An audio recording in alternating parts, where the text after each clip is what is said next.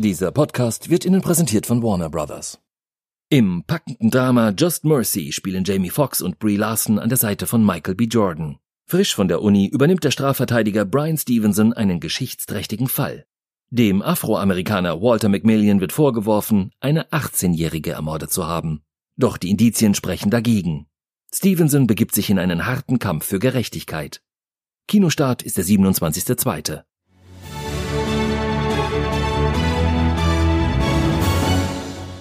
Einspruch. Einspruch. FAZ Einspruch. Der Podcast, der die Woche neu verhandelt.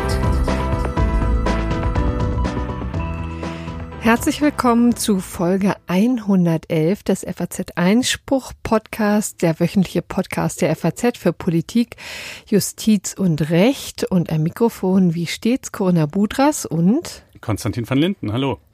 Ja, wir haben gar keine große Vorrede zu halten, äh, sondern stürzen uns gleich in die Themen der heutigen Sendung. Als da wären. Wir müssen zunächst nach Griechenland bzw. in die Türkei blicken, wo sich dieser Tage ähm, schlimme Dinge zutragen. Äh, der türkische Präsident Erdogan hat das Flüchtlingsabkommen, das 2016 geschlossene, einstweilen aufgekündigt und Ströme von Menschen äh, machen sich von der Türkei aus äh, auf den Weg in Richtung Griechenland, aber dort äh, wartet nicht etwa eine Asylantragstelle auf sie, sondern Schwaden von Tränengas, äh, die sie daran hindern, die Grenze zu überschreiten. Wir schauen uns mal an, ähm, was das alles eigentlich unter rechtlicher Perspektive ähm, uns sagen will und äh, was vielleicht ein Weg raus sein könnte aus, aus dieser Situation.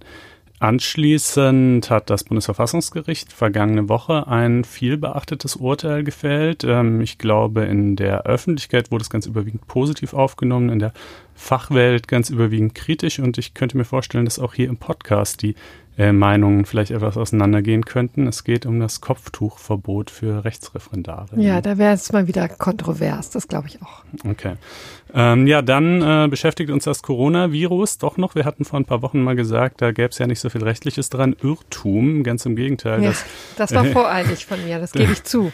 Das Infektionsschutzgesetz, das ermöglicht aber Grundrechtseingriffe, wie man sie sonst wirklich äh, höchstens aus längst vergangenen Tagen kennt. Wir ähm, äh, zeigen, ja, erläutern euch mal, was da alles so geht und im Übrigen auch, äh, was das vielleicht auch für Arbeitnehmer und Unternehmen für Konsequenzen haben könnte, wenn sich das jetzt alles noch weiter ausbreitet und es noch mehr Fälle gibt.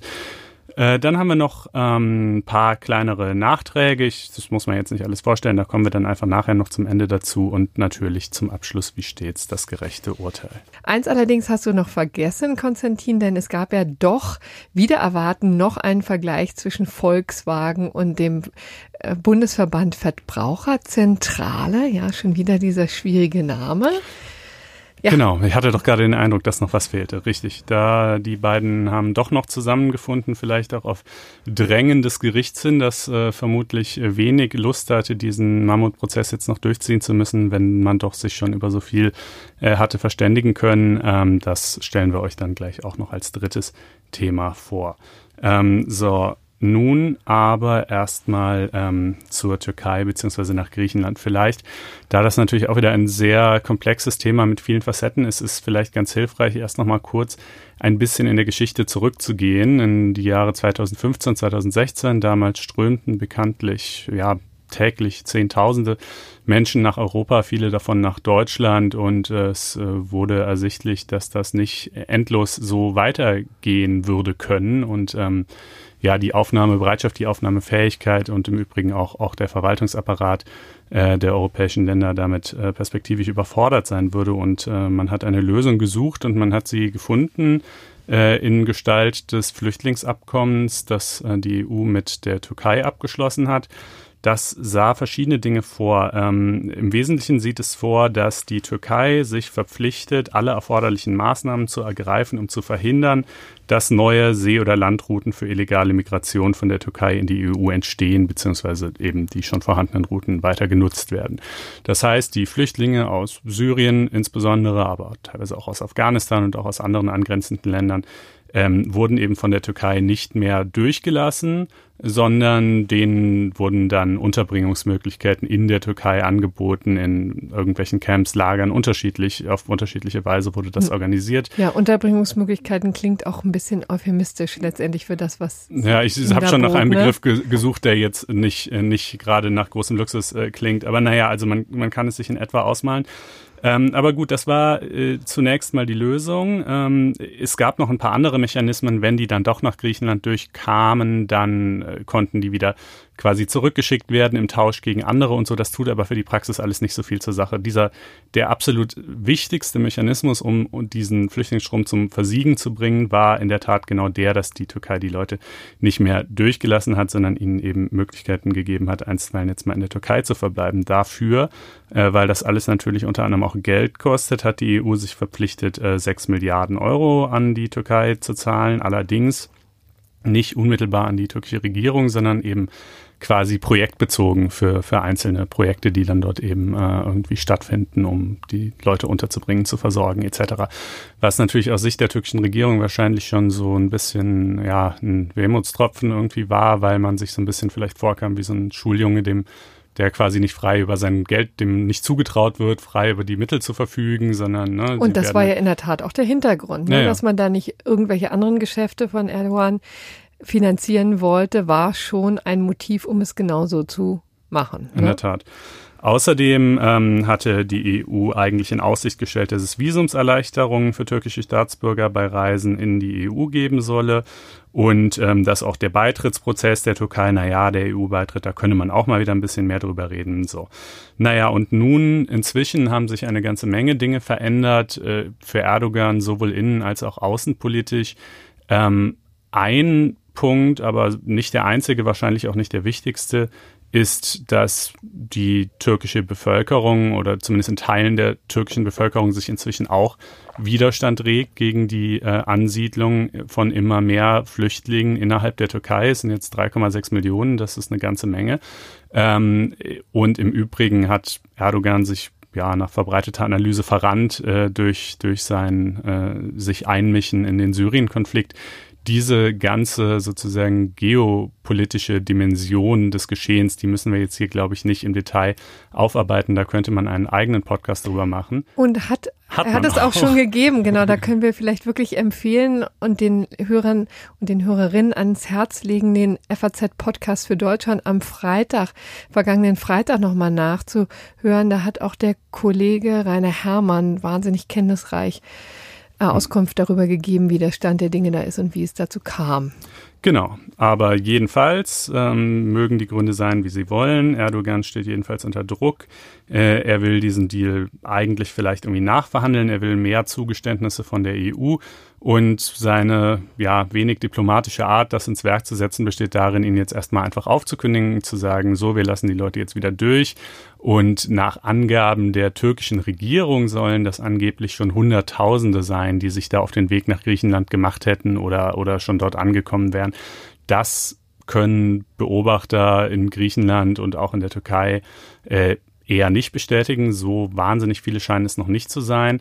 Ähm, aber das hängt natürlich in der Tat auch mit der Reaktion Griechenlands zusammen, die ziemlich drakonisch ausfällt. Ja, also mhm. ähm, das sind ja exakt die Szenen, die man vor vier, fünf Jahren eben gerade nicht haben wollte, ne? wo tatsächlich auch die deutsche Bevölkerung da voller Grauen sich äh, abgewandt hat und natürlich auch zu, zu dazu den Druck aufgebaut hat, da die Flüchtlinge aufzunehmen. Und jetzt haben wir tatsächlich diese Bilder ja, von eben von Tränengas, von Blendgranaten, von, also ne, es gibt ja zwei Wege aus der Türkei äh, nach Griechenland, entweder den Landweg, ähm, wo man einen Fluss überqueren muss, oder man setzt sich in ein Boot und landet dann an, beispielsweise auf Lesbos oder auf einer von, äh, ich glaube, insgesamt vier, genau, Chios, Kos, äh, Samos und noch irgendeine Insel gibt es dort. Ähm, und auf beiden Wegen versuchen die Migranten es, auf beiden Wegen werden sie daran gehindert. Im einen Fall fährt die griechische Küstenwache dann mit ihren Booten so dicht an den Schlauchbooten der Migranten vorbei, dass sie quasi von der Bugwelle zu kentern drohen, ähm, drängt die also ab, ähm, verunmöglicht eine Hafeneinfahrt. Und im anderen Fall beim Landweg äh, sieht man eben tatsächlich diese Aufnahmen von, von griechischen Grenzpolizisten, die dann eben ja Tränengas einsetzen. Natürlich trifft das auch Frauen, auch Kinder, äh, alles Menschen, die äh, ja irgendwie sowieso schon in einer ziemlichen Notlage sind und sich da jetzt irgendwie eine Verbesserung ihrer Situation erhofft hatten und, äh, und äh, da nun also wirklich auf ähm, ja, denkbar unschöne Weise willkommen geheißen werden oder, oder vielmehr ihnen eben bedeutet wird, äh, sich wieder zu entfernen.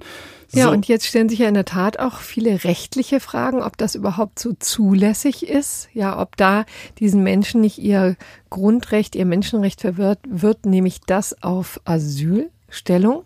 Ja, also das ist wahrscheinlich die zentrale Frage. Ähm, Griechenland hat gesagt, man würde das Asylrecht für 30 Tage aussetzen.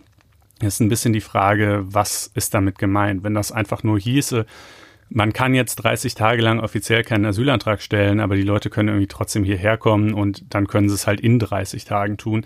Das wäre nicht weiter problematisch. Das hat es in Deutschland 2016 auch gegeben, allein schon aus Kapazitätsgründen. Aber so scheint es ja nicht zu sein, sondern die Aussage ist ja wohl eher, ähm, äh, tatsächlich, erstens darf niemand überhaupt die Grenze übertreten. Wer es doch schafft, darf keinen Asylantrag stellen und wer doch einen stellt, der wird dann aber eben nicht geprüft und nicht beschieden, sondern äh, sozusagen postwendend wieder ähm, des Landes verwiesen oder teilweise auch in Haft genommen, wie man jetzt auch gesehen hat. Und äh, das ist natürlich tatsächlich tja, rechtlich extrem schwierig, ne? denn äh, verstößt im Grunde genommen gleich äh, gegen eine Reihe von äh, Bestimmungen, einerseits gegen das, die Genfer Flüchtlingskonvention, andererseits gegen das äh, Non-Refoulement-Verbot. Darüber haben wir vor zwei Folgen auch schon mal ähm, kurz gesprochen. Also das Verbot, Menschen in Umstände zurückzuschicken, in denen ihnen eben politische Verfolgung oder ähnliches droht.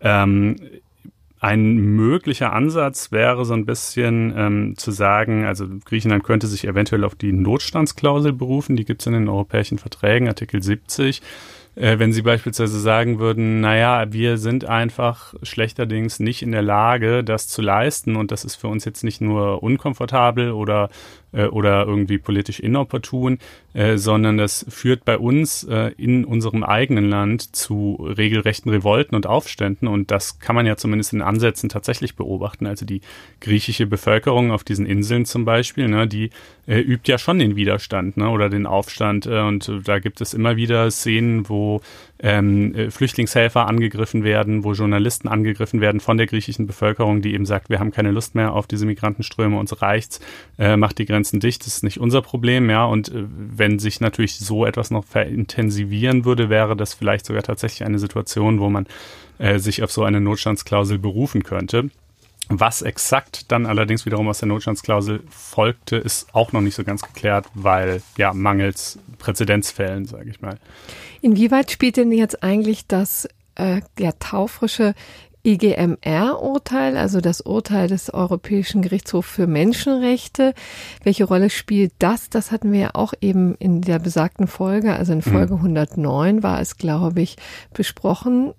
Spielt das hier irgendwie rein? Da ging es ja um heiße Pushbacks und das war ziemlich überraschend, dass das hier vom EGMR ja durchgewunken wurde, in dem konkreten Fall, muss man ja sagen. Ja, das war tatsächlich überraschend. Ich glaube, es spielt hier eine eher untergeordnete Rolle, aber schon eine Rolle. Also der Punkt ist ja, dass die meisten Migranten aktuell es einfach gar nicht erst schaffen, nach Griechenland reinzukommen, weil sie einfach notfalls mit roher Gewalt äh, davon abgehalten werden. Und äh, dann braucht man ja auch niemanden des Landes zu verweisen. Darum ging es ja beim EGMR, unter welchen Bedingungen kann ich jemand quasi wieder ausweisen, äh, wenn er es gar nicht erst reinschafft. Aber andererseits, einige schaffen es natürlich eben auch doch. Und diejenigen, die es schaffen, die schaffen es dann natürlich auf eine ähnliche Art, äh, wie eben auch in der Konstellation vor dem EGMR, nämlich indem sie ihrerseits sich irgendwie, sage ich mal, ein Stück weit ins Unrecht setzen, ähm, jedenfalls mal mindestens äh,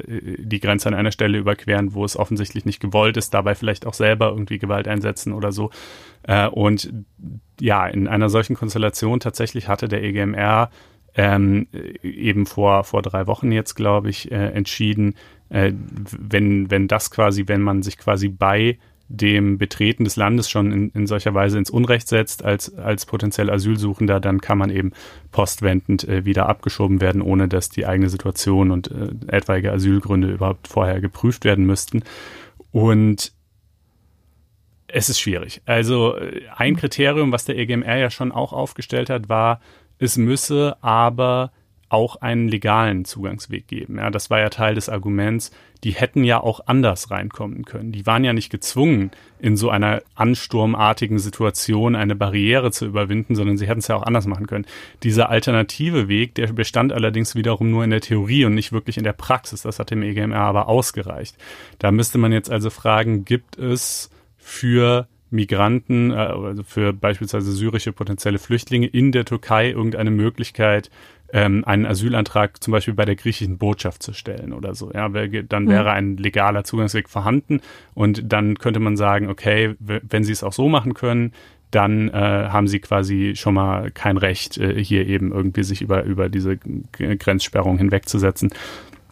Allerdings äh, Botschaftsasyl gibt es halt nicht. Äh, bei, jedenfalls äh, meines Wissens nach äh, kann man das in der in der Türkei nicht beantragen bei griechischen Botschaft oder Konsulat oder ähnlichem. Also das ist schon mal so ein Punkt, wo es schwierig wird. Andererseits, wie gesagt, der EGMR hat halt auch ausreichen lassen, dass diese Möglichkeit theoretisch bestand. Praktisch bestand sie offenbar wiederum gerade nicht. Ähm, das ist also eine der vielen Fragen, die diese Entscheidung auch aufwirft. Ähm, und äh, ja, und dann gibt's noch ein paar andere Probleme der Übertragbarkeit. Äh, was man vielleicht, glaube ich, ganz generell noch sagen kann, und äh, ich habe mich auch hier wieder, wie ich das gerne in äh, migrationsrechtlichen Fragen tue, äh, im Vorfeld nochmal mit Daniel Thüm äh, unterhalten. Äh, und dieses Gespräch übrigens könnt ihr in verschriftlichter Form auch auf FAZ Einspruch finden, äh, falls ihr euch das also noch im Detail interessieren sollte. Ein Aspekt, über den wir da noch gesprochen haben, den ich noch ganz interessant fand, war, naja, die Frage, ähm, wird das Asylrecht nicht offensichtlich zum, zum reinen Lippenbekenntnis, zur bloßen Formalie, äh, wenn ich halt sage, ich lasse Leute gar nicht erst über meine Grenze, über die EU-Außengrenze und in dem Moment, solange sie noch die EU-Außengrenze nicht überquert haben, sind sie ja nicht in der EU. Das heißt, sie partizipieren eben auch noch nicht an diesen europäischen Rechten. Sie unterfallen auch noch nicht beispielsweise der Rechtsprechung des EGMR oder des EuGH oder ähnlichem.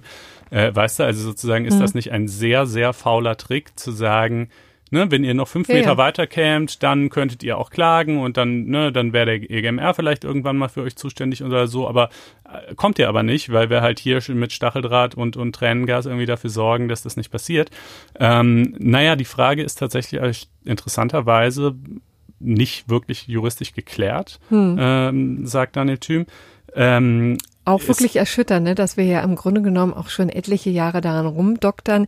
Seit mindestens vier Jahren ist dieses Thema virulent. Es gab ja in der Tat auch schon die eine oder andere Rechtsprechung, aber noch nicht alles ist geklärt. Ne? Ja, und äh, er wies auch darauf hin, ähm, dass das ja im Grunde genommen, also dieses Verhindern der Einreise, damit die Leute dann nicht die Möglichkeit haben, im Inland Asyl zu beantragen und auch viele andere Dinge zu tun, äh, auf subtilere und weniger, ja, auf eine Weise, die halt weniger unschöne Bilder erzeugt, ähm, von jedem europäischen Land seit jeher praktiziert wird, äh, beispielsweise einfach in Gestalt von äh, Visumserfordernissen. Ne? Also äh, das ist natürlich ein maßgeblicher Grund, warum äh, viele Völker dieser Welt nicht einfach so, wenn sie wollen, beispielsweise nach Deutschland fliegen können, sondern erst ein Visum beantragen müssen und das wird dann äh, genehmigt oder eben auch nicht. Und äh, ich, äh, ne, und das ist natürlich liegt im Grunde genommen dersel dieselbe mhm. Idee zugrunde. Ja, das ist halt weniger unschön, weil die gehen dann halt zur deutschen Botschaft in Vietnam oder wo auch immer sie es halt beantragen möchten und, und dann wird's halt abschlägig beschieden und das war's. Da, da muss jetzt niemand irgendwie mit, mit körperlicher Gewalt an irgendwas gehindert werden. Ähm, aber die Idee ist natürlich trotzdem dieselbe.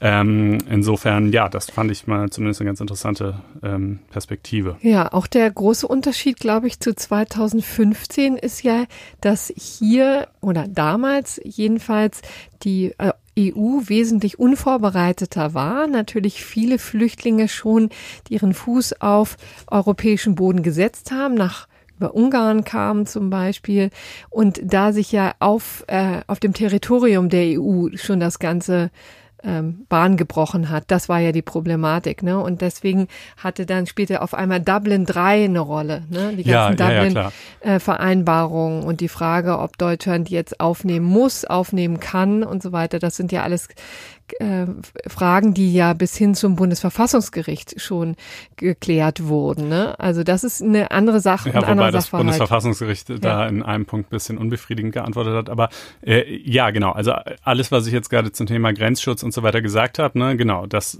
hier geht es halt um eine EU-Außengrenze.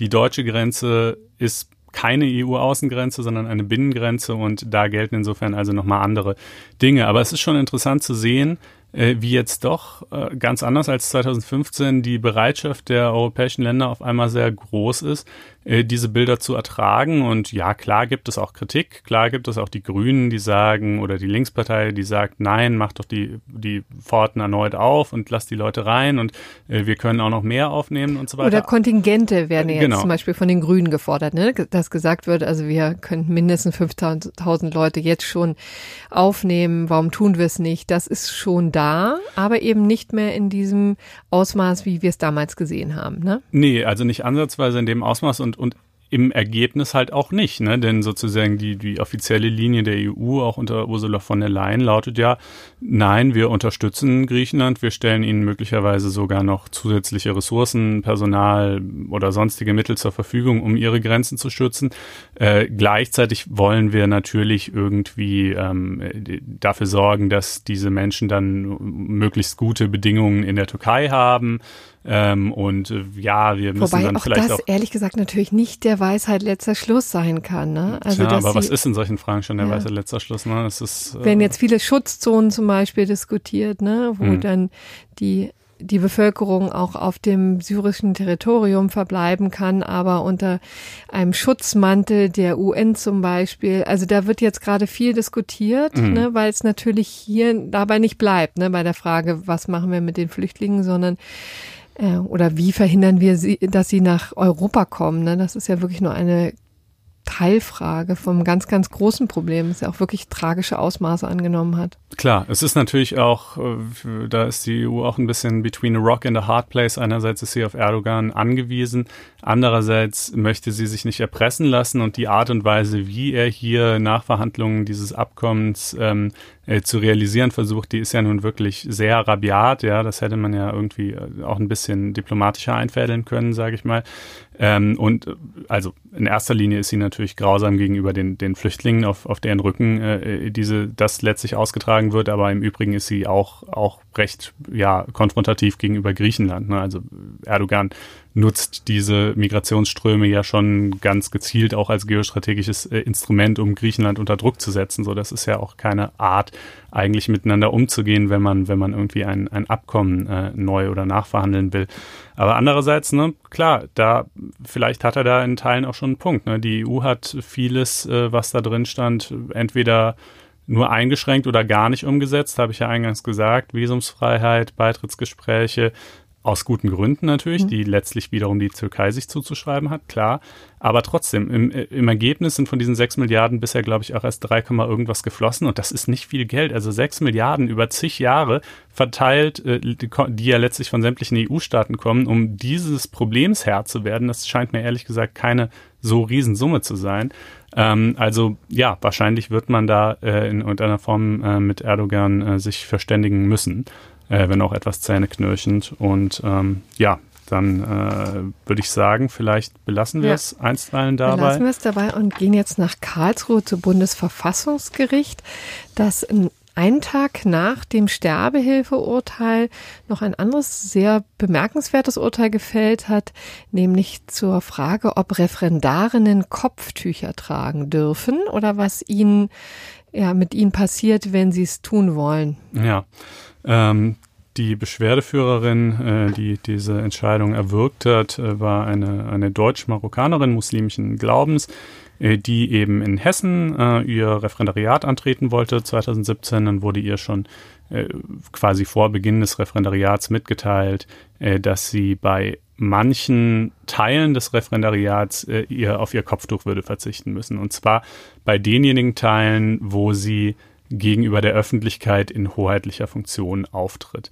Ähm, für, vielleicht für die Nicht-Juristen, die gar nicht wissen, was das ist. Also Referendariat geht zwei Jahre oder zweieinhalb, glaube ich, äh, wenn man noch die Wahlstation mit einbezieht. Und ähm, man verbringt dann da jeweils ein paar Monate beim Zivilgericht, paar Monate bei der Staatsanwaltschaft, beim Anwalt, äh, in der Verwaltung und noch eben in der Wahlstation, wo man sich so ein bisschen aussuchen kann. Und äh, oder vielleicht auch beim Justizariat der FAZ, wenn man ja. Lust hat. Da weisen wir hier ja gelegentlich mal darauf hin, dass wir auch, auch Referendare suchen. Äh, und genau, und vor allen Dingen bei der Staatsanwaltschaft kommt das halt durchaus vor, dass die Referendare dann quasi in die Sitzungen geschickt werden. Dann kriegen die am Tag davor die Akten in die Hand gedrückt und dann äh, sind die da in der Regel auch allein. Die haben zwar Weisungen, was sie machen sollen, können aber im Grunde genommen machen, was sie wollen. Also man kann sie nicht wirklich hindern. Und dann, ja, genau, also ne, stellen die da Beweisanträge und, und beantragen dann eben auch irgendein Strafmaß und so weiter. Also agieren als Staatsanwalt. Und ja, in der Zivilstation können sie halt auch so Teile der Verhandlungen leiten. Ähm, und für diese, für diese Teile eben, wo sie so quasi als, als Repräsentantin des Staates agiert, ähm, dürfe sie ihr Kopftuch nicht tragen. Dagegen hat sie geklagt, im Eilverfahren, erste Instanz gewonnen, zweite verloren, Bundesverfassungsgericht Eilentscheidung auch verloren.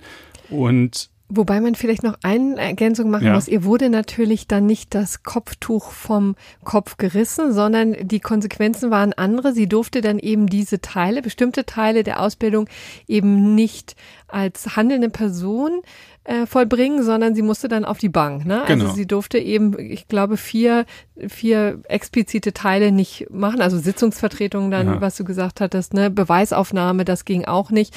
Also davon wurde sie regelrecht ausgeschlossen, einfach weil sie auf ihr Kopftuch nicht verzichten wollte. Das müsste man vielleicht dazu sagen. Ja. Ne? Immerhin äh, ist die Erlasslage in Hessen so, dass man das tun kann. Also man kann diese Dinge auslassen und das darf sich auch nicht negativ auf die äh, Benotung auswirken. Das heißt, es ist jetzt nicht so, dass sie gehindert gewesen wäre, das Referendariat äh, letztlich zu durchlaufen. Ähm, sie hätte halt nur in Anführungsstrichen auf ein paar Teile davon und halt erfahrungsgemäß auf die interessantesten, weil praxisnähesten oder nahsten äh, Teile davon verzichten müssen. Ähm, das wollte sie aber nicht. Wie gesagt, die Klagen zumindest im Eilverfahren blieben erfolglos und sie hat dann daraufhin auch ihr Referendariat abgebrochen, weil sie einfach ihr das irgendwie zu blöd war, sie sich halt diskriminiert oder wie auch immer fühlte. Jedenfalls ähm, hat sie es abgebrochen und nun kam dann aber die Hauptsacheentscheidung des äh, Bundesverfassungsgerichts noch. Ähm, auf die zu warten hätte sich für sie aber auch nicht gelohnt, äh, denn äh, das Bundesverfassungsgericht sagt ähm, im Ergebnis, äh, ja, diese Regelung in, äh, ist in Ordnung.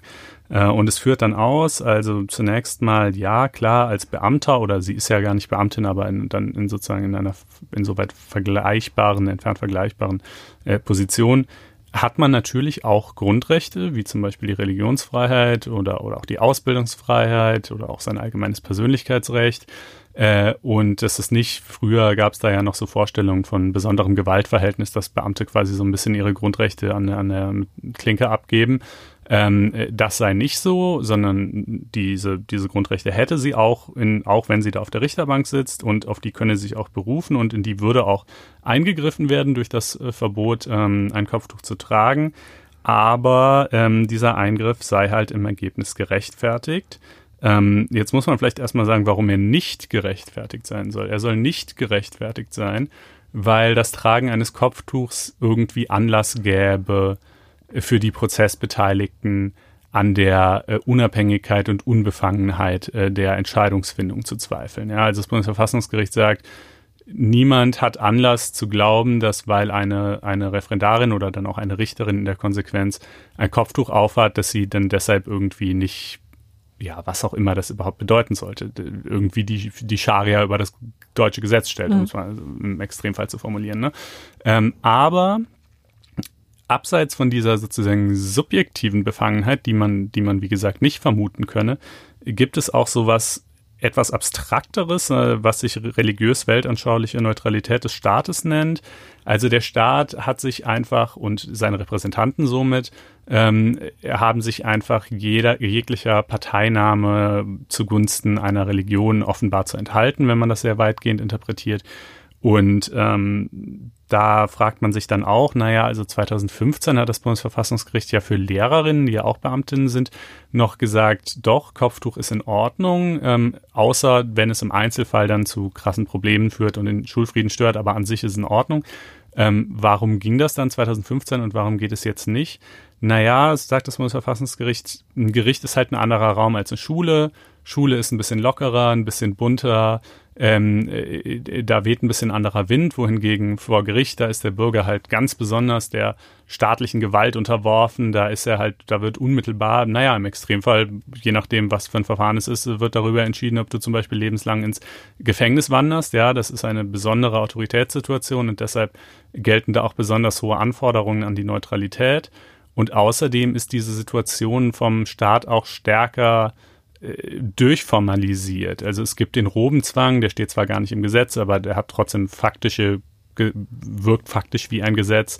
Ähm, die trägt man ja schließlich auch, die Roben, um, um Äußerlichkeiten unsichtbar zu machen, um eben quasi nicht damit der Richter halt nicht als Individuum erscheint mit, mit seinen und, und seine Vorlieben und Neigungen nach außen trägt, sondern eben im Gegenteil als möglichst neutraler Akteur ähm, irgendwie dasteht. Und es gibt auch Formalismen, dass man aufsteht, wenn das Gericht den Saal betritt und äh, bei bestimmten Prozessabschnitten und so weiter und so weiter.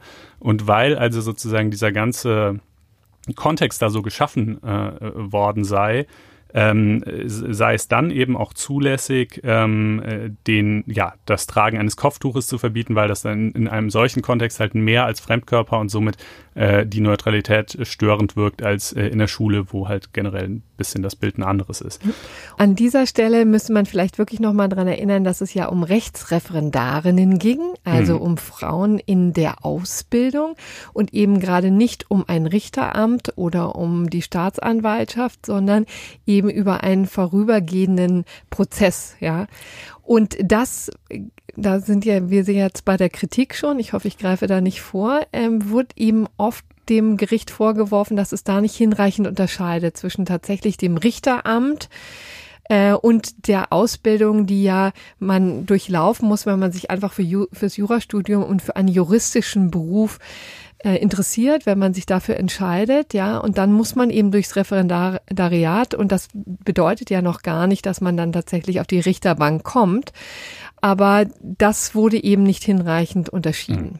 Aber das ist natürlich auch gleichzeitig der eigentliche Sprengstoff dieser Entscheidung. Die Frage, ist sie auch übertragbar auf hm. Kopftuchverbote für Richterinnen und Staatsanwältinnen? Gibt es sie eigentlich schon formalrechtlich? Also gibt's sie in, sind die schon in Gesetz gegossen? Ja, ja, also genauso wie auch hier für die Referendarin, ne, das ist einfach 45 hessisches Beamtengesetz. Da steht natürlich nichts von Kopftuchverbot drin. Das ist natürlich neutral formuliert. Ne. Da heißt es, Beamtinnen und Beamte haben sich im Dienst hm. politisch, weltanschaulich und religiös neutral neutral zu verhalten.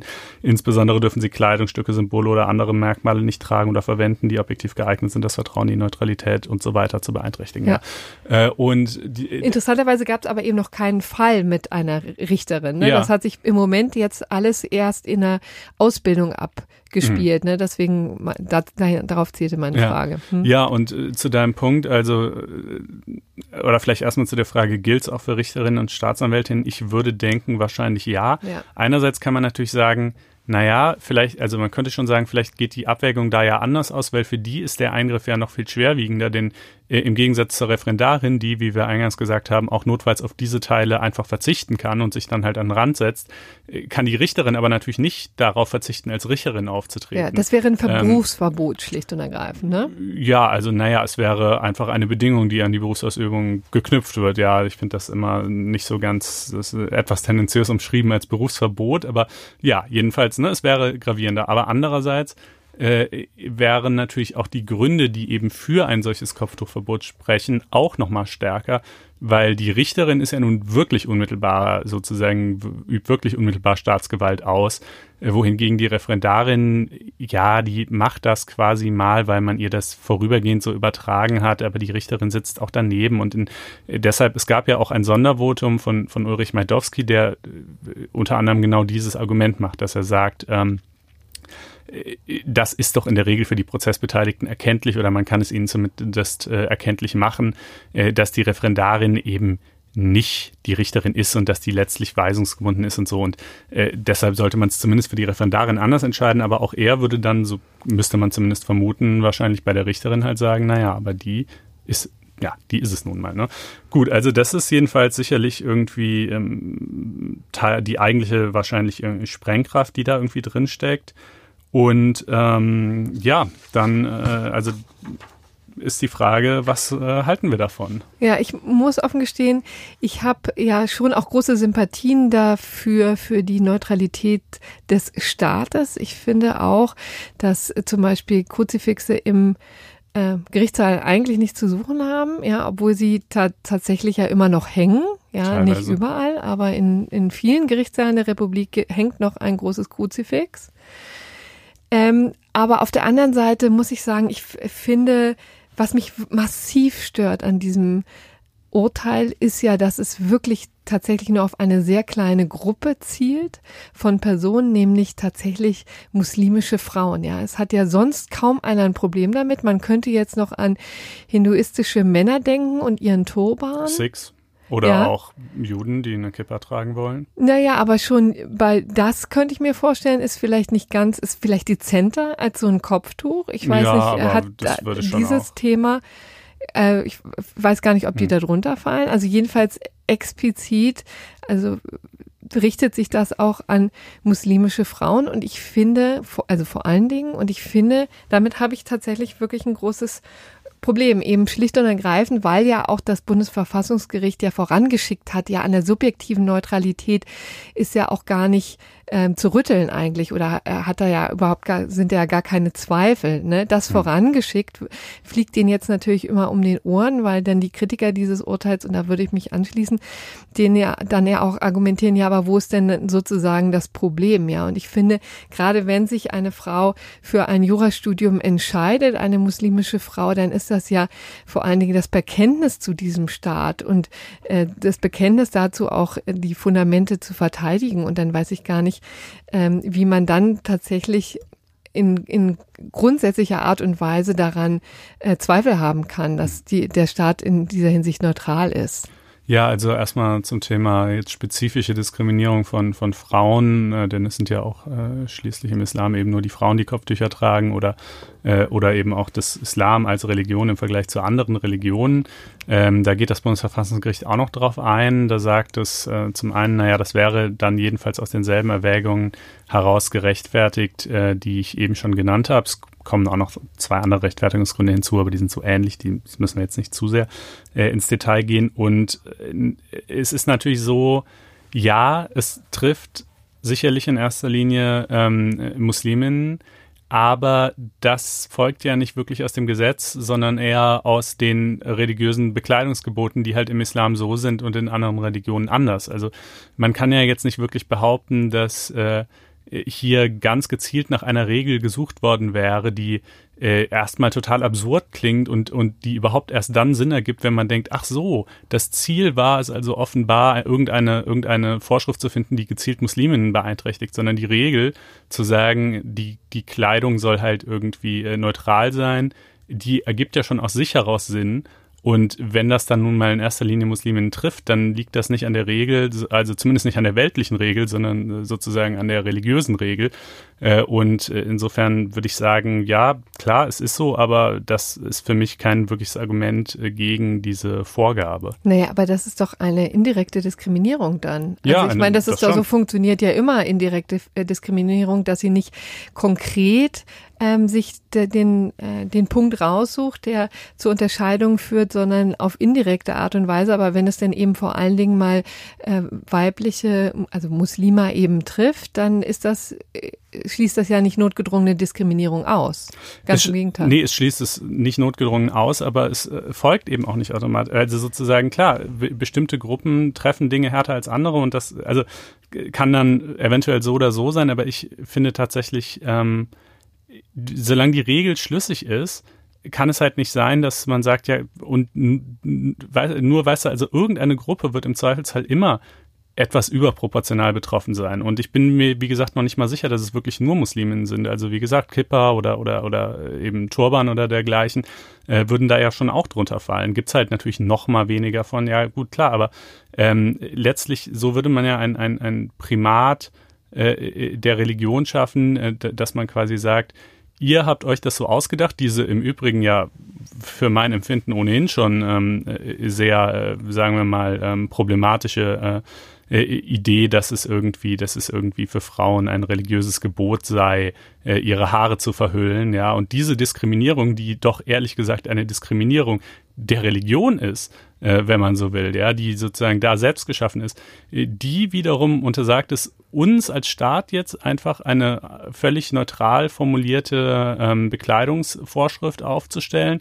Äh, also man könnte ja auch sagen, äh, hier wird quasi, hier wird quasi wieder etwas kompensiert, was, was vorher eher ähm, hins hinsichtlich des äußeren Auftretens innerhalb des Islams irgendwie, äh, ja, sagen wir mal, seltsam ähm, äh, oder. Ja, aber dann, ehrlich gesagt, tut dir der Staat genau das, was sozusagen die Kopftuchkritiker immer quasi dem, dem muslimischen Glauben vorwerfen. Also der Staat verweist diese Frauen dann auf die Bank, eben dahin, wo dann, dann, dann viele Kopftuchkritiker eben auch sagen, dass der Muslime, die muslimische Religion die Frauen dahin verbannen möchte. Ne? Und das tut jetzt sozusagen der Staat.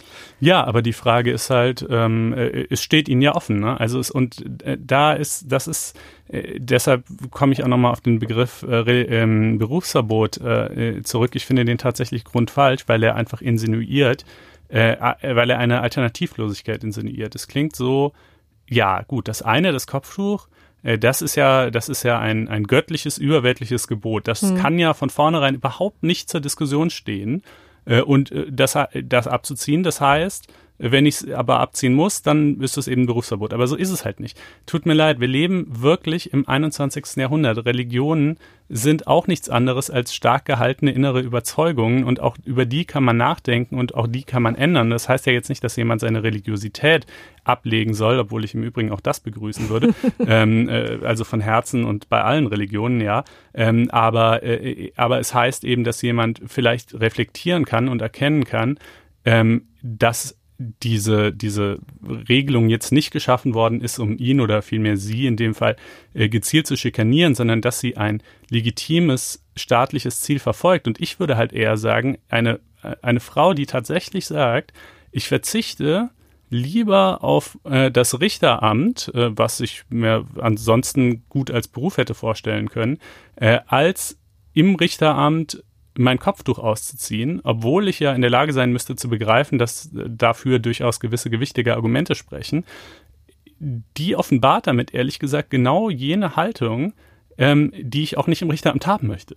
Ähm, hm. Also äh, und damit, da komme ich dann jetzt natürlich doch wiederum an dem Punkt, an den das Bundesverfassungsgericht nicht machen will, nämlich bei der Frage, äh, ja. äh, inwiefern äh, sozusagen das schwingt ja, genau, Entschuldigung, ich wollte nicht unterbrechen, ja. sprich mal weiter. Ja, nee, bei, bei der Frage, inwiefern irgendeine inhaltliche Befangenheit zu besorgen ist.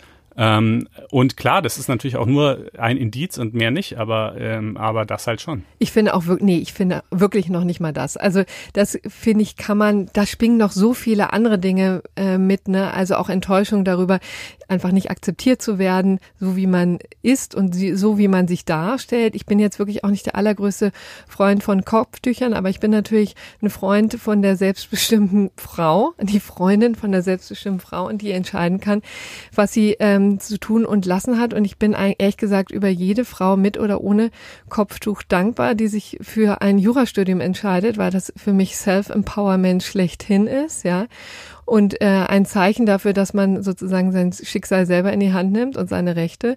Und deswegen glaube ich, dass sollte sich eine äh, Juristin, eine gut ausgebildete Juristin dann wieder erwarten gegen das Richteramt entscheiden, ist das eben ja nicht nur wirklich dieses eng begrenzte, die eng begrenzte Blick auf die Kopftuch, sondern es ist eben schlicht und ergreifend wahrscheinlich die Enttäuschung darüber, dass eine Gesellschaft einen nicht so akzeptiert, wie man ist oder wie man sein möchte.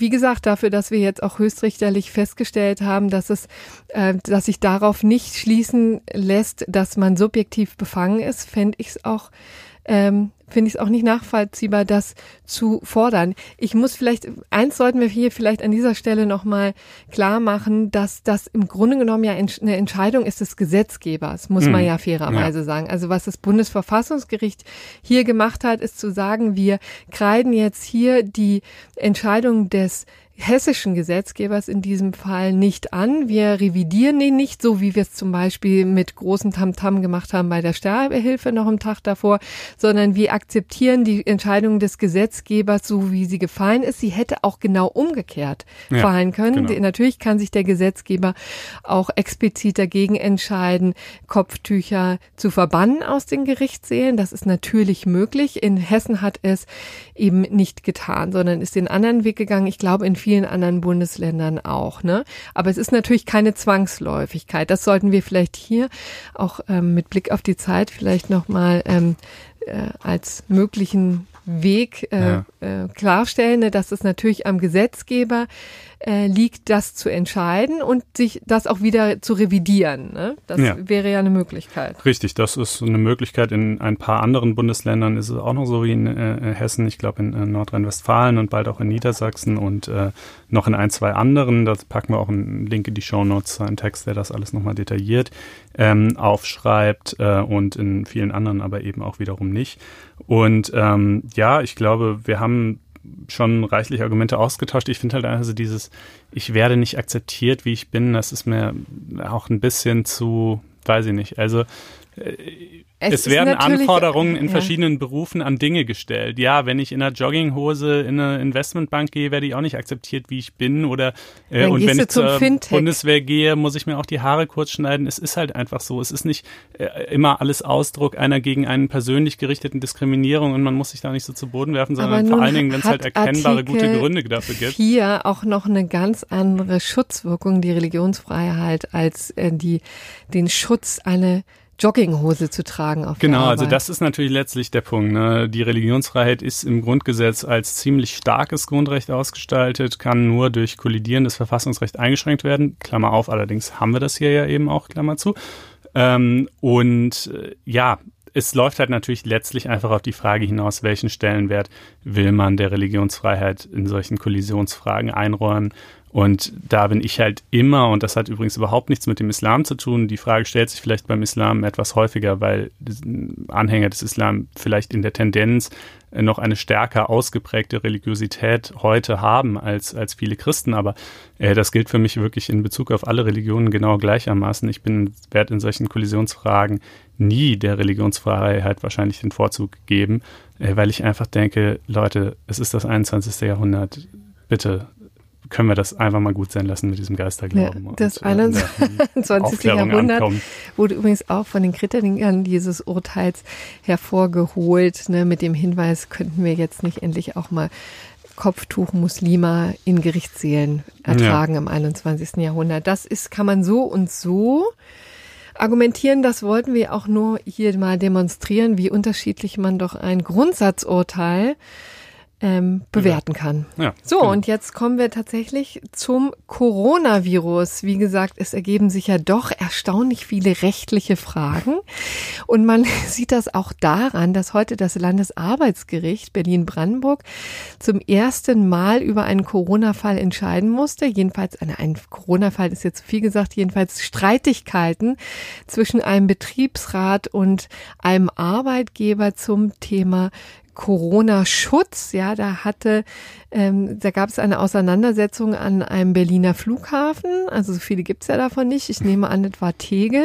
Ja, und da gab es ähm, den Arbeitgeber. Das ist ein Betreiber von verschiedenen Duty-Free-Läden und der ja, Betriebsrat, ja, hatte ähm, hatte geklagt, weil da einige von den Mitarbeiterinnen die Kunden insbesondere aus China nur mit Mundschutz und Handschuhen äh, ja, entgegentreten wollten, ja. Und das hat der Arbeitgeber untersagt, hat gesagt, diese Dinger lasst ihr mal besser zu Hause. Und dann gab es, kam es zu einem Streit vor dem Landesarbeitsgericht Berlin-Brandenburg.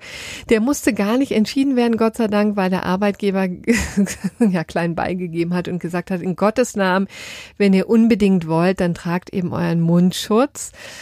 Aber er ja. hofft wahrscheinlich, dass das nicht allzu häufig ähm, eine Rolle spielt, äh, dass das vielleicht nur Einzelfälle sind, die da jetzt in Panik ausbrechen. Aber wir haben ja verschiedene Aspekte arbeitsrechtlicher Art, zivilrechtlicher Art und auch öffentlich-rechtlicher Art. Möchtest du eigentlich mal beginnen, Konstantin? Ganz, äh, wie, ja, äh, also ganz wie du magst. Ähm, Öffentlich-rechtlich habe ich es ja eingangs schon gesagt, ne, es äh, ist das äh, Infektionsschutzgesetz äh, dann insoweit äh, das maßgebliche äh, Gesetz eben ähm, und das sieht wirklich eine ganze Menge von Dingen vor. Ne? Also äh, beispielsweise können danach Veranstaltungen und Versammlungen verboten werden, es können Gemeinschaftseinrichtungen wie zum Beispiel Schulen oder Kindergärten geschlossen werden. Wir haben das gerade noch die Eilmeldung gelesen, dass Italien ähm, jetzt zum Beispiel alle seine Schulen und Unis äh, schließt wegen des Coronavirus. Alle, ja, ja tatsächlich. Ähm, äh, gut, die haben natürlich wiederum andere Gesetze, aber jedenfalls das wäre wohl, ja, naja, ob es bei uns in der Form möglich wäre, dazu vielleicht noch so gleich. Ähm, da, also da sind schon, es können Leute unter Quarantäne, auch unter Zwangsquarantäne gestellt werden oder einzelne Leute oder potenziell auch ähm, eben ganze Städte oder dergleichen. Der Punkt ist natürlich, alle diese Maßnahmen wie jegliches staatliches Eingriffshandeln müssen natürlich verhältnismäßig sein. Also äh, und jetzt zu sagen, oh, ein Corona-Fall in Berlin, gut, dann riegeln wir mal die Stadt ab, äh, wäre halt sicherlich nicht verhältnismäßig. Ähm, aber dem einen Typ zu sagen, okay, aber du oder äh, du gehst jetzt mal äh, bitte irgendwie eine Woche nicht vor die Tür oder oder gehst ins Krankenhaus auf die Quarantänestation oder was auch immer, das halt zum Beispiel schon. Ähm, und äh, es gibt einen sogenannten nationalen Pandemieplan. Ähm, wusste man vorher vielleicht auch nicht. Der ist eigentlich für, für Grippeviren geschrieben worden, aber er wird jetzt halt so sinngemäß eben auch auf die jetzige Situation übertragen. Und der sieht halt so eine, sage ich mal, so eine sanfte Eskalation der Maßnahmen vor, eben in Abhängigkeit davon, wie schlimm der Durchseuchungsgrad ist ähm, können halt kleinere, mittlere oder auch doch ganz schön erhebliche Eingriffe erfolgen. Der Punkt ist allerdings, dass ähm, in Deutschland anders als zum Beispiel in China wir halt keine Zentralregierung haben, die bis in den letzten Winkel alles äh, im Alleingang bestimmen könnte. Sondern das blanke Gegenteil, ne? ja, wirklich das totale Gegenteil. Im Föderalismus, ne, Bundesländer und aber noch nicht mal die Bundesländer sind äh, in der Regel zuständig für die Maßnahmen nach dem Infektionsschutzgesetz, sondern die Kreise und dort dann die Gesundheit Gesundheitsbehörden.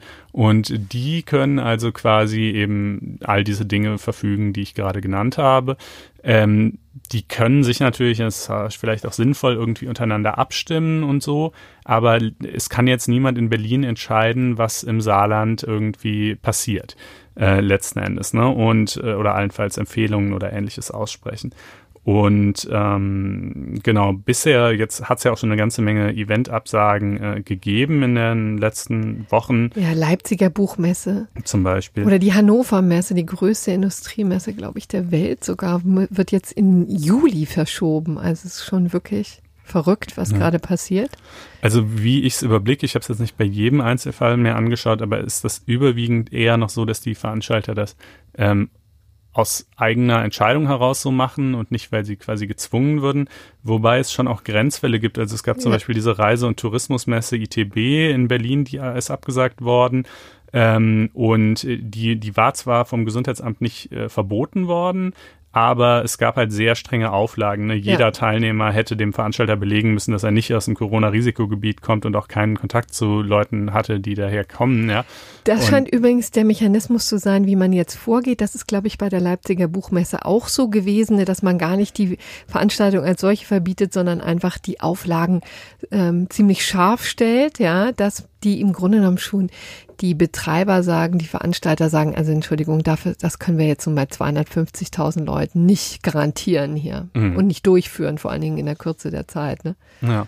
Ja, und hier im Haus kann ich sagen, gibt's auch äh, durchaus schon Überlegungen, was machen wir eigentlich, wenn hier irgendwo mal irgendwie mal Quarantäne verhängt werden sollte, wie können wir die Zeitung dann noch produzieren und so und äh, damit kommen wir vielleicht mal zur arbeitsrechtlichen ja, Seite. Ja, arbeitsrechtlich ist das natürlich eben auch ein großer Spaß, ne? Vielleicht auch nochmal, da ist ähm, grundsätzlich gesagt, ja, es ist ziemlich viel allgemeine Lebens Weisheit mit da drin. Ne? Also was ich jetzt hier kundtue, sind im Grunde genommen Lebensweisheiten, arbeitsrechtliche Lebensweisheiten, die ohnehin jeder beherzigen sollte und wissen und kennen sollte. Die sind ähm, gehören einfach dazu. Bei jedem Krankheitsfall spielt das eine Rolle. Das ist das insofern jetzt in Sachen Corona nicht so sehr viel anders.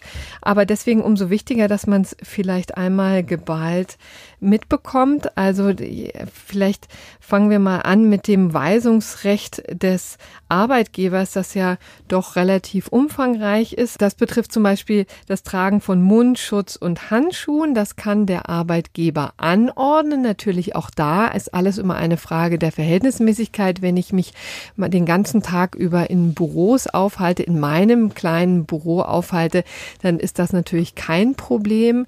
Aber wenn ich in Großraumbüros sitze, vielleicht ist es dann doch schon virulenter. Also das hängt natürlich immer von der konkreten Situation Situation äh, ab und es darf, der Arbeitgeber darf auch regelmäßiges Händewaschen anordnen, auch wenn das vielleicht auf den ersten Blick komisch erscheint. Aber äh, was er nicht darf, ist tatsächlich jemanden zum Arzt zu schicken. Das ist dann die Privatsphäre. Also da so weit geht es dann nicht. Umgekehrt. Aber er darf wahrscheinlich sagen, geh nach Hause. Ne? Ja. Wenn du, du wirkst mir krank, äh, ich würde empfehlen, du gehst zum Arzt, ist aber deine Sache, aber bitte bleib nicht mehr hier und steck die ganze restliche Belegschaft Genau, da wären wir jetzt so sozusagen bei der Frage, wie das mit dem Homeoffice sozusagen ist. Also selbstständig kann der Arbeitnehmer sich nicht ins Homeoffice begeben.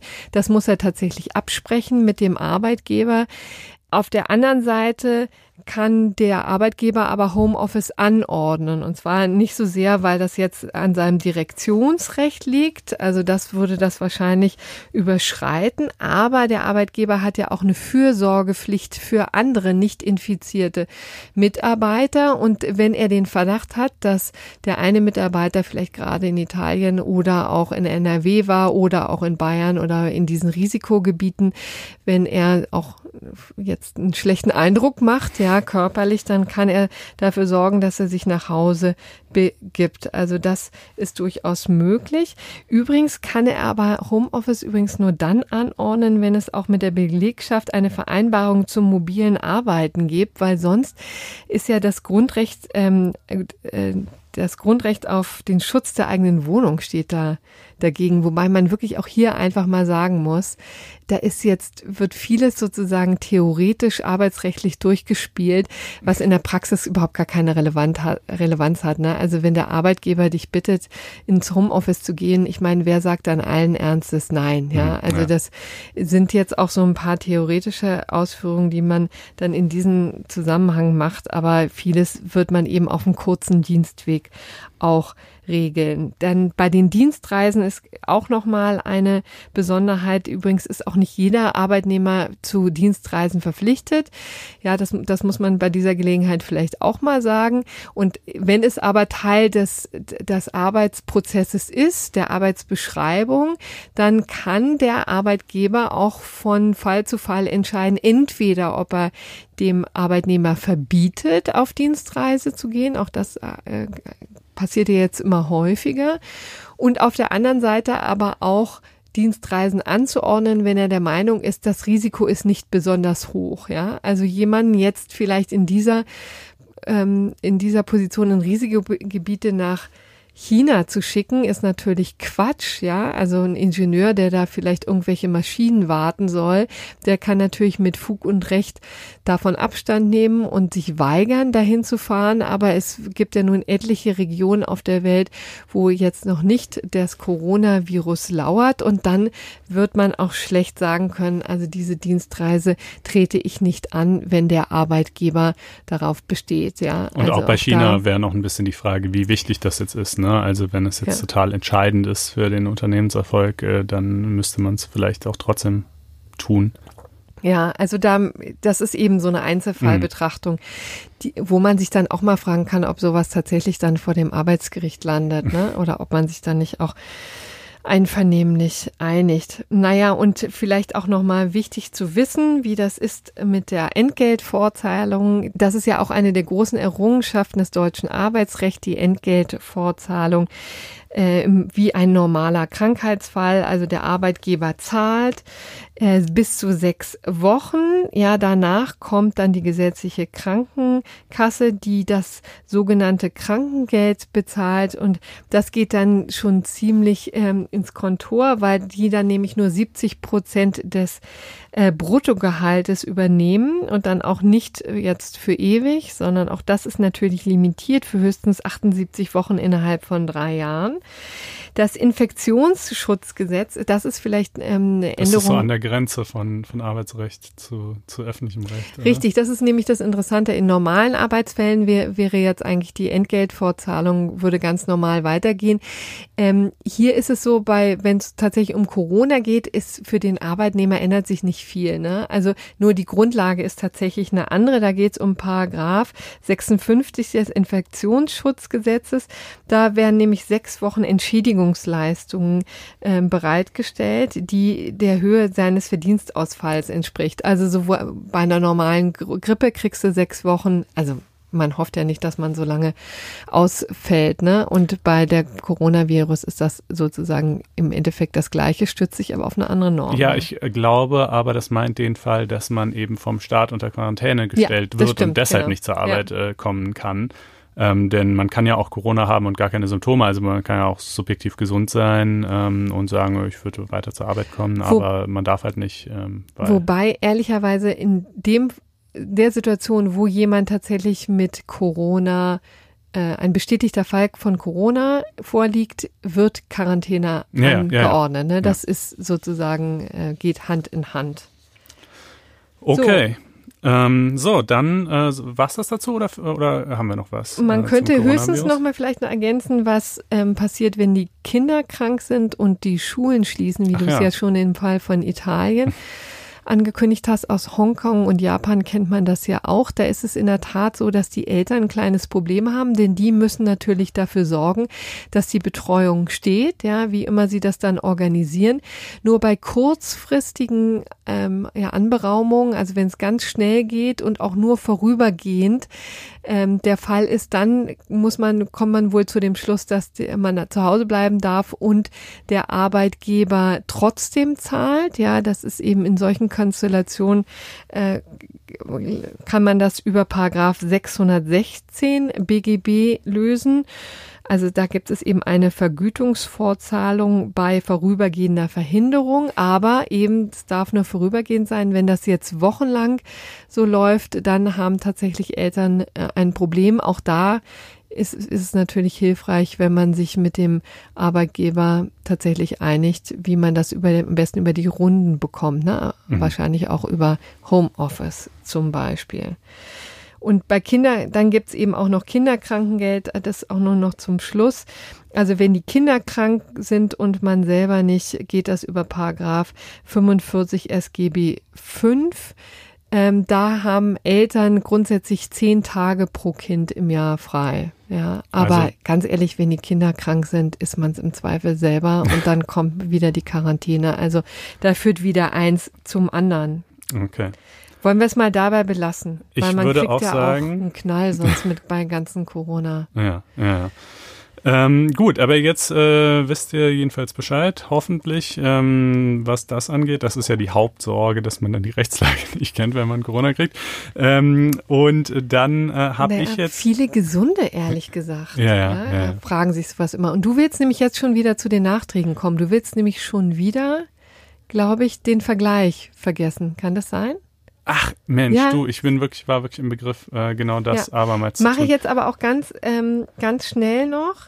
Ähm, der Vergleich, der berühmte Vergleich, der jetzt nun endlich zwischen Volkswagen und der, dem Bundesverband der Verbraucherzentralen geschlossen wurde, doch für viele sehr überraschend, nachdem das mit großem Tamtam -Tam vor zwei Wochen abgeblasen wurde. In Folge 109 haben wir jetzt länglich darüber informiert darüber informiert, dass das Ganze eben in den Bach runtergegangen ist. Aber nun haben sich die Parteien nochmal zusammengerauft, kann sich wahrscheinlich nicht vorstellen, dass das tatsächlich das Ende gewesen sein soll. Der OLG-Präsident Höchst selbst, selbst hat interveniert, hat die Parteien nochmal an den Tisch geholt und der außergerichtliche Vergleich ist schon unterzeichnet. Jetzt haben also VW-Kunden Zeit bis zum 20. April 2020, also eben jetzt einige Wochen Zeit, sich zu entscheiden, ob sie denn am annehmen wollen oder nicht. Was steht drin in dem Vergleich? Es sind also, wie gesagt, immer noch 830 Millionen Euro.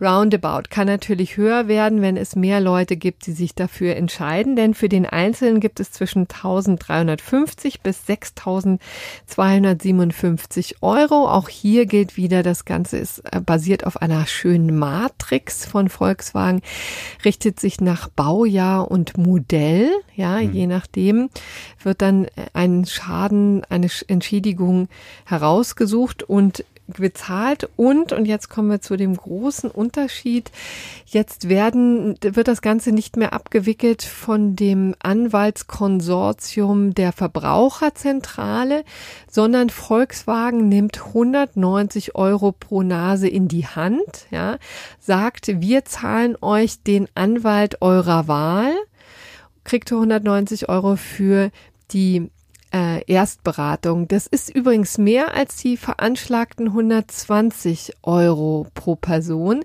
die ja zu so viel Aufregung letztes Mal geführt haben. Ne? Da führte das ja zu enormen Summen von insgesamt 50 Millionen Euro für die Anwälte. Allerdings war da auch noch die Abwicklung über die Plattform mit dabei, darf man nicht vergessen. Aber lustigerweise ist das jetzt tatsächlich sogar noch mehr geworden, einfach weil VW wohl ziemlich viel daran lag, dieses Anwaltskonsortium da rauszubekommen. Also Russ Litigation ist nicht mehr bei der Abwicklung dabei. Die kriegen aber trotzdem ordentliches Gehalt, nämlich ungefähr eine halbe Million dafür, dass sie am Vergleich mitgewirkt haben. Wobei immerhin ähm, man natürlich als einzelner Verbraucher jetzt ähm, auch wieder Rust Litigation mandatieren kann, wenn man möchte. Aber man kann jetzt halt auch jeden anderen Anwalt äh, des Landes mandatieren, wenn man das will. Äh, und die Idee, warum jetzt fragt man sich, wozu überhaupt, wozu brauche ich überhaupt nochmal einen Anwalt, wenn der Vergleich doch schon geschlossen ist? Naja, die Idee wäre, dass der Anwalt für dich prüft, ähm, ob die Summe, die VW dir jetzt konkret zusagt, irgendwas zwischen 1500 und, und 6000 äh, und ein paar zerquetschte, jetzt auch wirklich stimmt und ob du das wirklich annehmen solltest und ob die Konditionen, die VW dir da bietet, okay sind oder nicht. Wenn du das dann annimmst, den Vergleich, ähm, dann äh, erstattet VW eben auch diese Erstberatungskosten deines Anwalts, sogar bis zu 190 Euro, wie du gesagt hast. Wenn du es dann aber nicht annimmst, dann erstatten sie es meinem nee, Verständnis genau, nach richtig. auch ja, nicht. Nur dann, wenn du dich dem Vergleich beugst, hm. sozusagen. Hm. Genau, und ähm, ja, aus, aus Sicht letztlich auch des Oberlandesgerichts ähm, äh, hat das Ganze natürlich den Charme, dass äh, dadurch, dass jetzt eben die beiden Parteien mit drinstecken, also der VZBV und, und VW, ähm, quasi diese, diese Musterfeststellungsklage nicht mehr zu Ende geführt werden muss, die ja sonst noch ein langes, äh, da wäre ja noch eine lange Suada gefolgt. Ähm, und die einzelnen Verbraucher, ja, wie du schon sagst, die müssen sich jetzt halt überlegen. Wir haben übrigens auch, ähm, weil wir ja letztes Mal so ein bisschen diskutiert haben und uns selber nicht ganz sicher waren, ähm, ob wir diese 50 Millionen, die Rusta ursprünglich mal gefordert hatte, ob das viel oder wenig ist und vor allen Dingen, ob das irgendwie mit dieser diese Konstruktion mit der Geschäftsführung ohne Auftrag, ob die irgendwie überzeugend ist oder nicht. Äh, dazu haben wir noch einen Gastbeitrag ähm, auf FAZ Einspruch. Äh, kann man zwar sagen, ist ja jetzt egal, die sind ja jetzt eh raus, ähm, aber es ist trotzdem eine berufsrechtlich sehr interessante Frage. Ähm, wenn ihr den lesen wollt, einfach mal in die Shownotes der heutigen Sendung gucken. Ja, du meinst den Gastbeitrag von Nico Herting. Genau, ne? von dem äh, guten Nico Herting, Berufsrechtler ähm, und äh, genau, der führt das äh, alles ein bisschen aufs Prima. Vielleicht noch ganz zuletzt. Also abgewickelt wird jetzt alles nicht von Russ, sondern VW, aber kontrolliert wird natürlich trotzdem, weil man VW da nicht so richtig über den Weg traut und deswegen gibt es einen unabhängigen Wirtschaftsprüfer sowie eine Ombudsmannstelle, wie es ja immer noch so schön heißt. Das ist wirklich komisch, ne? Warum heißt ja einfach Ombudsstelle? ja. ja. Naja, aber jedenfalls wäre das äh, Ex-Justizministerin Brigitte Zypris, die da mit drin sitzt, Ex-BGH-Präsident Professor Dr. Günther Hirsch und der Ex-Bundesdatenschutzbeauftragte Peter Schaar. Also wenn man einen großen Posten mal innehatte, kann man sich auf viele Folgeaufträge freuen. Das lernen wir jetzt auch hier drauf. Aber das ist ja auch in der Tat gar nicht so äh, ja, schlecht, wenn da mal jemand ja. genau drauf guckt und zur Not auch schlichtet. Genau. Dann kommen wir jetzt zu den Nachträgen. Ich hätte etwas nachzutragen äh, vom hessischen Finanzgericht zum Attack-Urteil. Darüber haben wir vergangenes Jahr gesprochen. Das ist ziemlich genau ein Jahr lang her.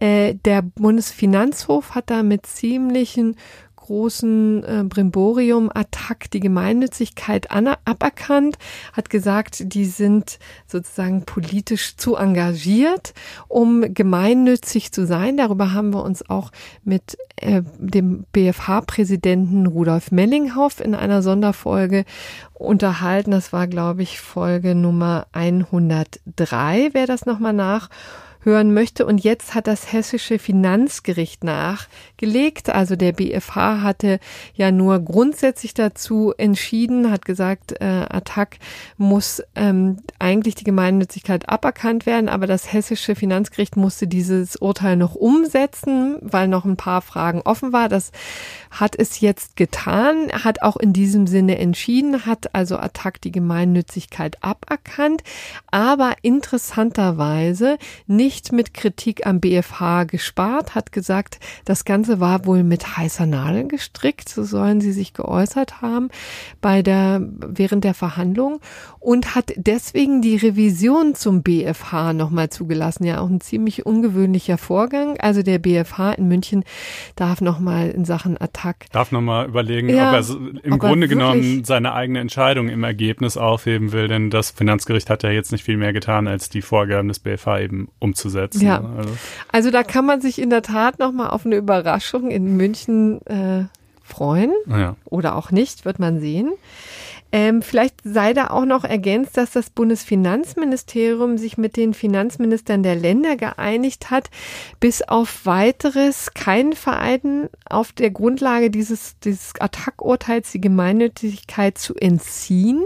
Das jedenfalls hat die Taz berichtet, ist auch ein ziemlich bemerkenswerter Vorgang, finde ich.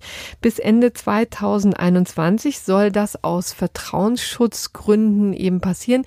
Der Gesetzgeber möchte einfach jetzt ein bisschen äh, ähm, ja Zeit haben, um die Sachen neu zu regeln. Die Gemeinnützigkeit womöglich dann auch den diesen Vereinen wie Attac oder Campact oder auch andere, die da jetzt betroffen waren, die Gelegenheit geben, ähm, doch die Gemeinnützigkeit zu erlangen. Das alles erfordert eben eine Gesetzesänderung und bis dahin haben sich jetzt der Bundesfinanzminister mit den Finanzministern der Ländern eben geeinigt, offensichtlich das nicht weiter auf andere Fälle umzusetzen. Also auch bemerkenswert. Ja, es ist schwierig, den Kapitalismus zu überwinden, wenn man seine Spendenquittungen nicht mehr absetzen kann. Ja. Ähm, das ist und, auch eine garstige, garstiger. Hinweis dazu. Ja, dann hätte ich noch kurz eine Korrektur nachzuschieben. Eigentlich echt eine Kleinigkeit, aber interessanterweise haben mich darauf trotzdem dann gleich mehrere Leute angesprochen. Ähm, scheint irgendwie dem einen oder anderen am Herzen zu liegen. In der letzten Folge, in dem Passus zum Thema Waffenschein, sagte ich, dass man ähm, für den, um diese, diese Schreckschusswaffen und Leuchtsignalwaffen äh, besitzen zu dürfen, einen kleinen Waffenschein benötigt. Das stimmt nicht ganz. Besitzen darf man die auch einfach so, aber führen darf man sie nur mit einem kleinen Waffenschein. Ähm, darauf bin ich hingewiesen worden und äh, darauf äh, weise ich dann jetzt euch hin. Ähm, ansonsten äh, kann ich jetzt gerade noch ergänzen, weil hier eben die Eilmeldung eintrudelte, Bodo Ramelow in Thüringen im dritten Wahlgang gewählt. Ähm, insofern die Gedankenspiele von wegen, was wäre, wenn die AfD im Widerwillen ihre Stimmen gibt oder dergleichen, äh, haben, sind dann eben letztlich auch Gedankenspiele geblieben. Es ist dann doch äh, vergleichsweise unspektakulär jetzt eigentlich über die Bühne gegangen. Es haben sich aber auch keine CDU oder FDP-Parlamentarier offenbar gefunden, die ihm schon im ersten oder zweiten Wahlgang zum Sieg hätten verhelfen wollen, aber das kann ihm ja im Grunde genommen auch egal sein, denn gewählt ist er jetzt als Thüringer Ministerpräsident und damit können wir dieses Kapitel äh, hoffentlich auch mal abschließen. Ähm, schließlich noch in Ergänzung ähm, auch zu Folge 109. Ähm, äh, wir hatten da ja ein Segment, wo wir mit Herrn Melzer, dem UN-Sonderberichterstatter für Folter, gesprochen haben, der sich ja mit dem Fall von Julian Assange befasst hat und in dem Zusammenhang durchaus gravierende Vorwürfe auch gegen Schweden erhebt, sinngemäß ähm, äh, mit dem sinngemäßen Inhalt, dass Schweden sich äh, quasi zum Handlanger der USA gemacht hätte und ein äh, von Anfang an ziemlich substanzloses und mit klarer Belastungstendenz äh, geführtes Strafverfahren gegen Assange ähm, initiiert hätte, äh, bei dem äh, alle möglichen grundsätzlichen rechtsstaatlichen Gewährleistungen missachtet worden seien. Äh, darauf gab es dann einen ganz interessanten Beitrag von der Juraprofessorin Tatjana Hörnle in der Neuen Zürcher Zeitung, äh, die das also alles ein bisschen anders sieht und sagt, naja, dieses ganze fast schon verschwörungsartige Narrativ von Herrn Melzer, das fände sie nicht so überzeugend. Es gäbe für viele der Dinge, die er nennt, durchaus plausible Alternativbegründungen. Ähm, darauf hat er dann auch nochmal geantwortet. Ähm, und zu guter Letzt gibt es jetzt ebenfalls von dem Juraprofessor Tonio Walter noch einen weiteren Text dazu, der ähm, ja quasi eine so ein bisschen einen vermittelnden Standpunkt äh, zwischen diesen beiden Extremen einnimmt und äh, eine weitere Erklärung dafür offeriert, wie diese diese vielen Fehler, die es ja offensichtlich gegeben hat, zustande gekommen sein können, ohne dass man jetzt gleich die ganz große Verschwörung im Hintergrund äh, unterstellen muss. Und diesen Beitrag wiederum, wo findet ihr wohl den? Genau, den findet ihr auf FAZ Einspruch. Und äh, sofern ihr noch kein Abo haben solltet, könnt ihr euch gerne unter faz.net-einspruch testen eins klicken, ähm, vier Wochen lang kostenlos zum Testen und damit würdet ihr zugleich auch diesen Podcast unterstützen. Das wäre also eine super Sache. Dann kommen wir jetzt zum gerechten Urteil, ähm, denn der EuGH, der Europäische Gerichtshof, durfte sich äußern, durfte sich beschäftigen mit Fuck You Goethe, also jener legendären ja, Kino Filmserie, muss man ja schon sagen, die ähm, hier in Deutschland für ausgesprochen viel Erfolg sorgte, ja, und auch diverse Gerichte schon beschäftigt hat und nun auch den Europäischen Gerichtshof. Ich kann vorwegnehmen, der hat zugunsten von äh, Konstantin Film und zugunsten von Fuck Goethe entschieden. Deswegen ist das auch diese Woche sehr zu Recht das gerechte Urteil, ja, mhm. denn er hat gesagt, ähm, dass im Grunde genommen diese äh, Formulierung you Goethe, dieser Filmtitel von der breiten Öffentlichkeit nicht als moralisch verwerflich wahrgenommen werde. Also mhm. auch das ist jetzt höchstrichterlich festgestellt. Ja, die hatten das nämlich, muss man vielleicht dazu sagen, als Marke eintragen ja, lassen genau, wollen. Genau, ja, da wollte ich jetzt dazu so, kommen. Ja, macht so. ja gar nichts, aber das hat natürlich war der Hintergrund dieses Streites, dass Konstantin Film natürlich aus diesem wahnsinnigen Erfolg noch mehr Erfolg schlagen wollte, ja, dass die im Grunde genommen jetzt ganz viele ja, Becher, T-Shirts und was auch immer damit bedrucken wollten mit diesem Slogan und das für sich ähm, schützen wollten, also auch niemand anderen die Gelegenheit geben, äh, das äh, zu auszuschlachten kommerziell. Und das hatten, wollten sie sich eintragen lassen beim Amt der Europäischen Union für geistiges Eigentum. Das hatte dieses Amt dann aber abgelehnt, ja, weil äh, das Ganze eben vulgär sei und der Verbraucher daran Anstoß nehmen könne. Das war die Argumentation, die übrigens auch getragen hat noch bis zum Europäischen Gericht, also Gericht der Europäischen Union, muss man sagen, so ein bisschen die erste Instanz, um das mal ziemlich untechnisch auszudrücken. Und die haben auch dem Amt da zur Seite gestanden, haben ihm auch gesagt, dass der Fuck Goethe gegen die guten Sitte verstoße und deshalb nicht als Marke eingetragen werden könne.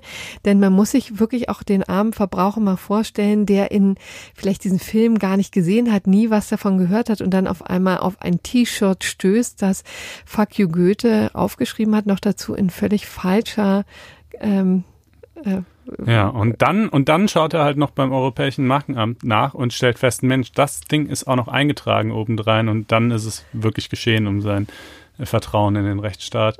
Absolut. Äh, und jetzt aber ist der EuGH, hat der, ähm, ist der da eingeschritten und hat gesagt, also wir sehen das alles ein bisschen gelassener. Schließlich haben jetzt 20 Millionen Leute diesen Film gesehen, haben daran nichts Verwerfliches gefunden. Das Ganze wurde äh, ja auch noch gesponsert, ja, mit öffentlichen Mitteln. Das ist, waren eben Filme, die auch da ziemlich unterstützt wurden von der Filmförderung.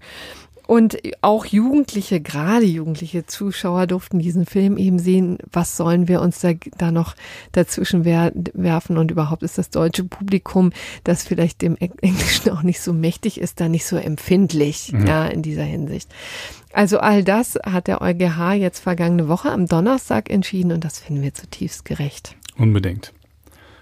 Gut, und damit sind wir auch am Ende angelangt. Ja, damit sind wir am Ende angelangt und wir danken für die Aufmerksamkeit. Wir danken auch für Sternchen, die ihr uns vielleicht eine Apple Podcasts App gebt und Wir danken am allermeisten, wenn ihr auf faz.net-einspruch testen geht und euch dort ein kostenloses vierwöchiges Probeabo klickt.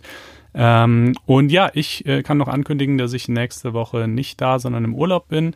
Ähm, haben wir da eigentlich, machst du das dann mit Markus? Ja, wir machen ah. das mit Markus Jung. Also so habe ich ihn jetzt zwangsverpflichtet. er weiß aber auch schon von seinem Glück, er hat noch nicht abgelehnt. Sehr ist gut. auch gut. Kann er jetzt auch nicht mehr. Ja, dann äh, von mir bis in zwei Wochen. Ja, dann schöne Restwoche von mir. Bis dann. Tschüss. Ciao.